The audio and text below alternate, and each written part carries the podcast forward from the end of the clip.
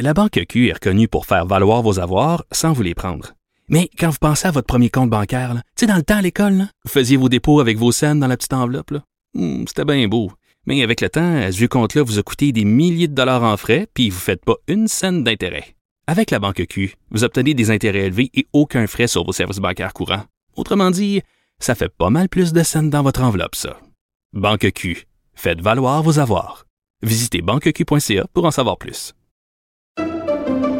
Pendant que votre attention est centrée sur cette voix qui vous parle ici, ou encore là, tout près ici, très loin là-bas, ou même très, très loin. Celle de Desjardins Entreprises est centrée sur plus de 400 000 entreprises partout autour de vous.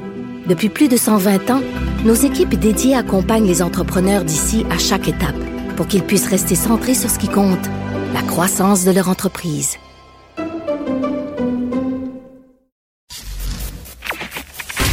Durocher. Sophie Durocher. Sophie Durocher. Mon nom est Sophie Durocher. Sophie Durocher. Des opinions éclairantes qui font la différence. Cube Radio. Bonjour tout le monde, bon mardi, j'espère que vous allez bien. Vous avez peut-être euh, lu dans le Journal de Montréal, Journal de Québec euh, ce matin cette lettre dans la section Faites la différence de Fanny Dagenet qui est directrice de l'Observatoire des Tout-Petits. Ils ont rendu un rapport sur euh, l'impact de la pandémie sur les Tout-Petits. Quand on parle des Tout-Petits, on parle des Québécois, des petits Québécois de 0 à 5 ans. Et un des éléments qui ressort de ce rapport, c'est que nos Tout-Petits ne font pas suffisamment d'activité physique et pas trop de temps devant leurs écrans. Donc, habituellement, quand euh, on entend parler pas assez de sport, pas assez d'activité physique, euh, trop de temps devant les écrans, on pense euh, aux ados. Mais quand j'ai vu ces chiffres-là ce matin, sur les 0 à 5 ans, des 0 à 5 ans, trop sédentaires, des 0 à 5 ans qui passent trop de temps devant leur écran, devant leur écran, des enfants entre 0 et 5 ans, J'étais complètement euh, estomaqué et j'ai poussé un très découragé. Ben voyons donc. De la culture aux affaires publiques. Vous écoutez Sophie Durocher. Cube Radio. Vous avez sûrement vu euh, les affiches, les annonces, les publicités pour le spectacle classique de Cathy Gauthier. En plus, la, la, la graphie, la calligraphie nous fait penser à une certaine boisson sucrée gazeuse.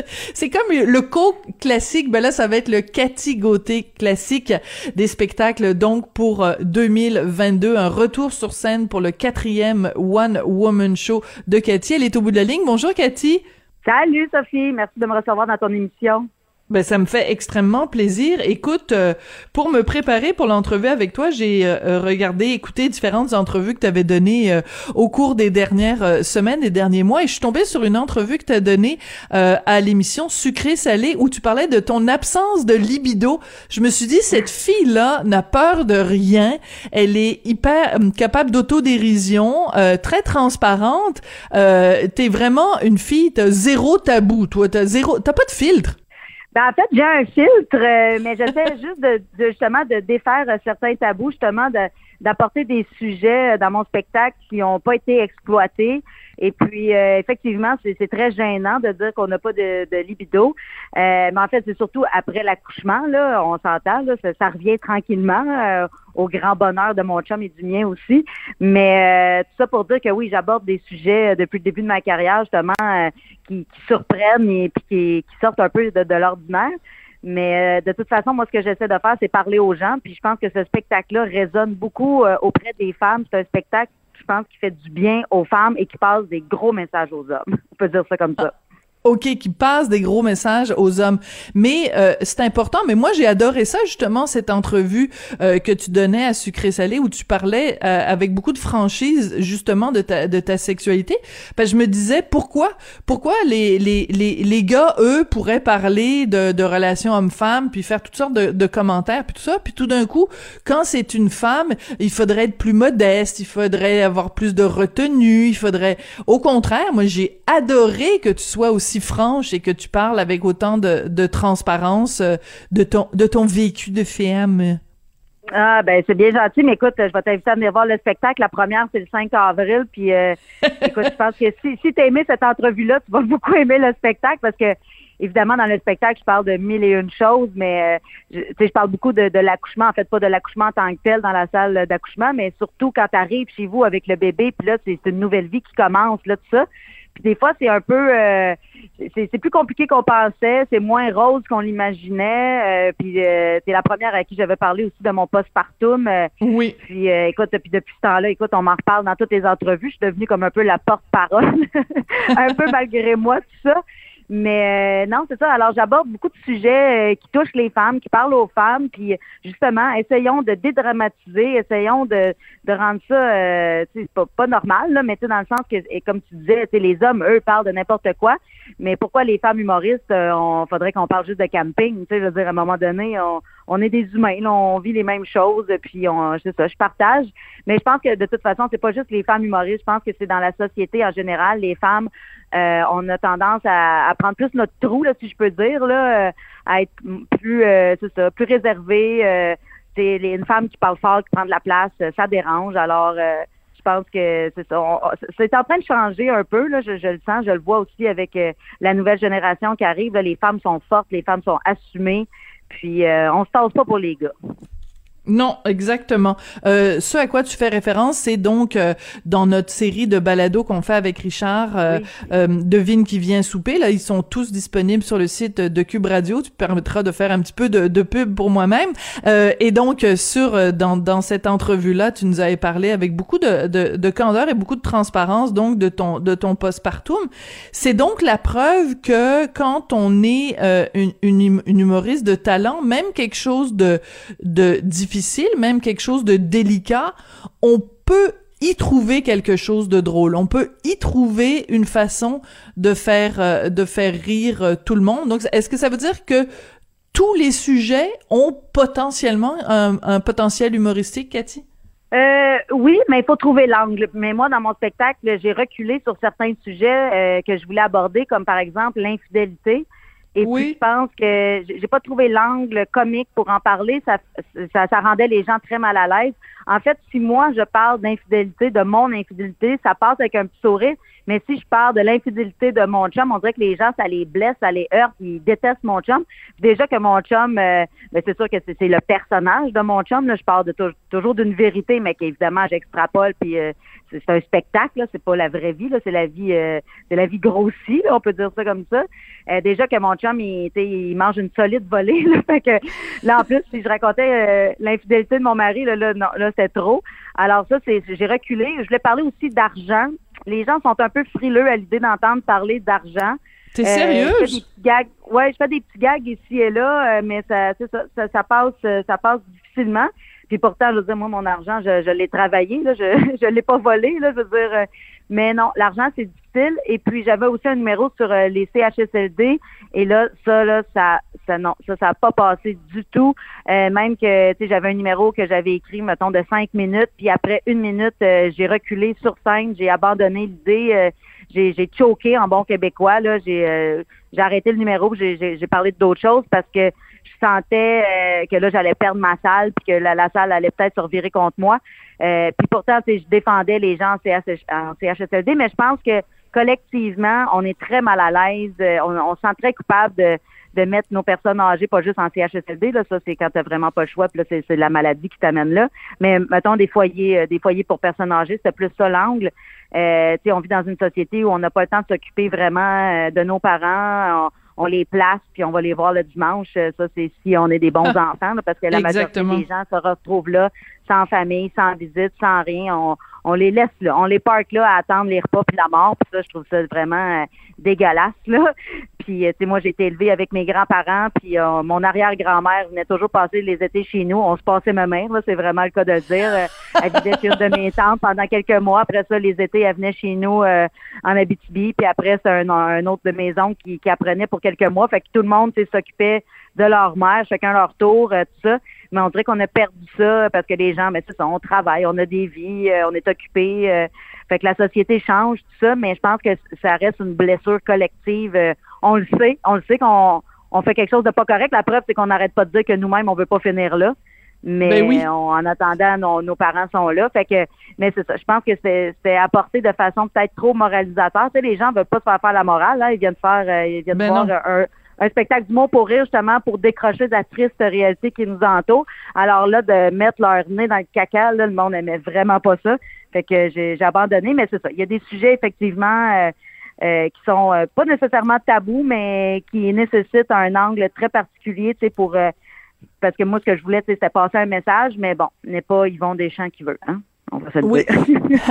mais mais c'est fascinant, puis c'est fascinant aussi que tu aies choisi de me le raconter, parce que tu aurais très bien pu dire, bon, ben là, je l'ai essayé sur scène, ça a pas marché, au bout d'une minute, j'ai décidé de, de tuer mon, mon, mon, mon sketch ou de tuer ce, ce numéro-là, euh, et, euh, et de pas en parler publiquement, mais le fait que justement tu m'en parles aujourd'hui, c'est c'est signe que ton, ton, ton processus de création, tu le fais vraiment à livre ouvert. Et quand tu rodes un spectacle, quand tu testes un numéro sur le public, c'est là que ça devient extrêmement important d'écouter la réponse parce que tu fais pas un spectacle contre les gens, tu fais un spectacle avec les gens. Non, Si s'ils Ben oui, rient pas puis s'ils taillissent à la fin de la soirée, c'est pas ça le but de l'exercice là. Non, ben, je suis pas nécessairement qu'ils m'haïssent, mais c'est, j'ai pas envie que les gens euh, se sentent mal ou coupables. Ou, tu sais, je veux que les gens soient divertis. Mon rôle, c'est de divertir. C'est pas, euh, je veux dire, si j'ai envie de passer des gros messages, je, je, je suis pas du documentaire que je fais, là, c'est, c'est vraiment, c'est de l'humour. Faut, faut, faut que ça reste léger. Euh, puis, tu sais, j'ai pas la prétention encore là, tu de, de, de faire avancer la société ou de faire évoluer les choses. Mon but, c'est juste de faire rire puis que les gens euh, passent une bonne soirée avec des gros rires gras. Puis euh, dans ce spectacle-là, j'entends des femmes sciller, ce que j'entendais pas dans mes autres shows. Mais là, j'entends des sons euh, que, que j'avais pas entendus. Fait que j'ai décidé justement de continuer à les faire sciller, puis de leur raconter des, euh, des anecdotes puis des histoires euh, euh, dans lesquelles euh, ils font ah aïe moi aussi puis euh, c'est déculpabilisant au lieu de, de se faire euh, justement comme je disais tantôt là, de, de se faire pointer là, Hein, hein, hein, ça c'est pas correct mais c'est ça mais là tu sais je te raconte l'affaire de CHSLD en te racontant un peu l'idée derrière tout ça là mais Je les comprends. gags en tant que tels euh, les gags c'est ça ça, ça ça passait pas mais évidemment on a été très écorchés à vif avec euh, la Covid ce qui s'est passé là dans ce, genre d'établissement là ça nous a laissé euh, ça nous a laissé, c'est ça, une plaie euh, qui est encore ouverte. Puis je sais pas si un jour on va pouvoir euh, cicatriser ça, mais pour l'instant, c'est, trop, ça fait trop mal. Oui, il y a quelqu'un, euh, évidemment, moi je suis très mauvaise dans les citations, mais il y a quelqu'un qui a déjà dit l'humour c'est tragédie, it's tragedy plus time, c'est une tragédie plus du temps. Donc euh, euh, Ouais. clairement le, le CHSLD ça a été une tragédie, mais il y a peut-être pas encore de assez de temps qui s'est écoulé pour qu'on puisse euh, en rire. Écoute, euh, je, je ne peux pas te recevoir, Cathy, pour parler de ton ton nouveau spectacle pour lequel j'encourage évidemment tous les gens à acheter des billets, mais je peux pas te recevoir sans parler de ce qui serait arrivé si euh, la Cour suprême avait pas statué de la façon dont elle a statué dans l'affaire Mike Ward. Est-ce que dans le milieu de l'humour, vous étiez tous vraiment euh, suspendus aux lèvres de la Cour suprême? Est-ce que t'as pensé, toi, à ce que ça aurait été les conséquences si, en effet, Mike Ward s'était fait taper sur les doigts puis qu'il avait été obligé de, payer à, à Jérémy Gabriel? Est-ce que c'est c'est des choses qui t'empêchaient de dormir la nuit? Euh, ça m'empêchait pas de dormir, mais ça me rendait. Euh, tu sais, Mike, euh, c'est- sûr que Jérémy là-dedans a excessivement souffert, mais Mike, lui, il est allé jusqu'au bout là, de ses ressources. Là, euh, euh, ça n'a pas été facile pour Mike non plus, tout ça. Puis, c'est un gag sorti de son contexte. Je pense que quand tu vas voir du Mike Ward, faut que tu t'attendes à ce genre d'humour-là. Euh, puis tu sais, des fois, c'est ça, quand tu prends quelque chose, euh, un extrait, puis que tu, tu le sors de son contexte, ça peut faire des ravages. C'est un peu ça qui est arrivé. Mais euh, si Mike avait pas gagné, je pense que ça aurait été grave pour l'humour dans le sens que là maintenant on aurait été tout, le monde aurait pu faire des plaintes sur tout le monde puis ça aurait été euh, ça, serait devenu comme ingérable. Fait que Mike, euh, c'est ça, il, est allé jusqu'au bout. Il, ça, il a tenu, il, est allé jusqu'au bout de son affaire pour tous les humoristes, pas juste du Québec, mais de la planète, parce que son histoire a été racontée partout dans le monde. Puis après Absolument. ça, le gag, est-ce qu'on trouve bon ou pas, ça c'est au choix de chaque personne. Euh, on n'est pas là pour juger du gag en tant que tel, on est là pour euh, discuter de est-ce qu'on peut dire ce qu'on veut. Euh, puis j'en ai déjà parlé de cette histoire-là. Oui, euh, c'est sûr que quand tu as des enfants, euh, puis que tu entends une affaire de même, c'est sûr que ça, ça résonne, c'est sûr, mais en même temps, euh, c'est sorti de son contexte. Puis moi, j'étais là le soir que Mike a fait son, sa première avec ce gag-là, et la salle croulait là, de rire. Euh, fait que c'est ça. Je pense que quand tu es un client de Mike, pour Mike, c'est ça qu'il fait. C'est de l'humour noir, c'est fait que si t'aimes pas ce genre d'humour-là, évidemment, tu vas pas voir ce genre de spectacle, mais les gens qui chialaient, c'est surtout des gens qui qui avaient pas vu le spectacle. Puis il faut voir le numéro dans son intégralité. Là. Ouais, c'est super important euh, de le rappeler. Puis je voulais pas te, te mettre mal à l'aise, mais tu sais, en même temps, on a on n'a pas le choix là. Je veux dire, c'est sûr que ça aurait été euh, majeur, majeur. Pas juste pour le milieu de l'humour, hein, Cathy, ça aurait été euh, majeur aussi. Même, euh, tu sais, euh, Richard et moi, on est chroniqueurs d'opinion. Là, si la, la décision avait été rendue contre Mike Ward, ben on, on ça aurait eu une conséquence aussi pour quiconque donne de son opinion, euh, quiconque fait ben métier, en fait, ça aurait été des conséquences pour la liberté d'expression. Donc, euh, c'était euh, important. Ben écoute, Cathy, donc les billets sont en spectacle le 5 avril. Ça me semble loin. Ça me semble c'est c'est spécial, mais c'est parce que là, tu es en train évidemment de, de le roder partout. C'est quoi cette affaire-là qu'il faut toujours pas mal prêt quand même. Là, tu sais, c'est du rodage là, mais quand je dis que c'est du rodage, les gens ils sont ben voyons donc, mais ça, ça va être quoi quand ça va être prêt? Parce que là, le spectacle, tu sais, c'est pas gênant, je peux le présenter. Oui. mais je me promène un peu partout. Le 20 novembre, samedi prochain, je serai à l'Assomption. Et puis euh, sinon, euh, là, il y a une petite pause pour le temps des fêtes, mais on revient après ça. Euh, le 11 décembre, je suis en Beauce.